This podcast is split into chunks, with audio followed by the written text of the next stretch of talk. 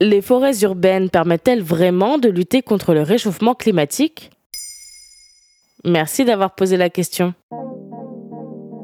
Début 2020, l'ONG de reforestation Foundation Arbor Day présente une soixantaine de villes inscrites et reconnues à l'ONU comme forestières, c'est-à-dire dotées de forêts urbaines. Aussi surprenant que cela puisse paraître, Paris figure parmi ces villes vertes, aux côtés du Dublin, Ljubljana ou encore Toronto. Les forêts urbaines désignent simplement une grande aire boisée à l'intérieur même des villes. Selon le programme européen E12 forêts urbaines et des arbres, une ville forestière doit contenir entre 50 et 80 arbres de rue pour 1000 habitants, par exemple. Le nombre de projets de forêts urbaines ravit les Nations Unies, estimant ces dernières comme une solution pérenne pour lutter contre le réchauffement climatique.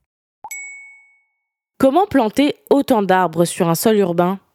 Les sols de ville sont considérés par les experts européens comme pauvres, tassés, dégradés et creusés en tranchées, ce qui réduit considérablement l'espérance de vie des arbres sains. Mais grâce à la méthode Miyawaki, présentée comme révolutionnaire, on peut faire pousser des arbres vite sur tout type de surface. Elle utilise des espèces locales en les plantant très densément avec l'avantage d'avoir peu besoin d'intervention humaine. Mais selon Caroline Molly, architecte et urbaniste dans un article de France Info, ce n'est pas forcément la solution miracle.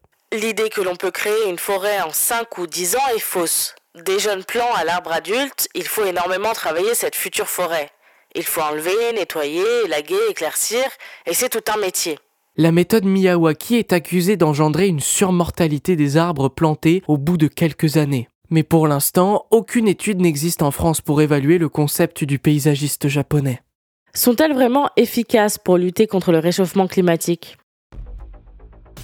Les villes les mieux préparées au réchauffement climatique ont tout un point commun. Elles sont dotées de beaucoup d'espaces verts. Selon l'ONU, en ombrageant et en refroidissant l'air dans les zones urbaines, les arbres et les forêts atténuent ainsi les effets du changement climatique. En effet, les arbres correctement placés autour des bâtiments réduisent de 30% les besoins en climatisation. Dans les climats froids, en protégeant les maisons contre le vent, ils aident à économiser de 20 à 50% l'énergie utilisée pour le chauffage. Les villes forestières garantissent également une meilleure qualité de l'eau fournie aux citadins et permettent d'offrir une petite souveraineté alimentaire, notamment grâce aux arbres fruitiers.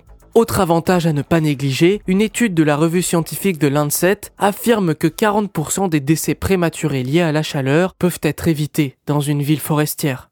Quels sont les projets qui risquent de fleurir à l'avenir? Il y en a plusieurs et de toutes sortes. L'association Boom Forest réfléchit à faire de Bordeaux, Metz ou encore Colombes des forêts urbaines. Anne Hidalgo s'est même mise à établir des projets en plus pour la capitale, notamment celui de rendre forestier le parvis de l'hôtel de ville, qui a depuis été arrêté. 164 villes dans plus de 78 pays différents débutent la mise en place de forêts urbaines. Voilà comment les forêts urbaines permettent de lutter contre le réchauffement climatique. Maintenant, vous savez, un épisode écrit et réalisé par Samuel Lombroso. Ce podcast est disponible sur toutes les plateformes audio et si cet épisode vous a plu, vous pouvez également laisser des commentaires ou des étoiles sur vos applis de podcast préférés.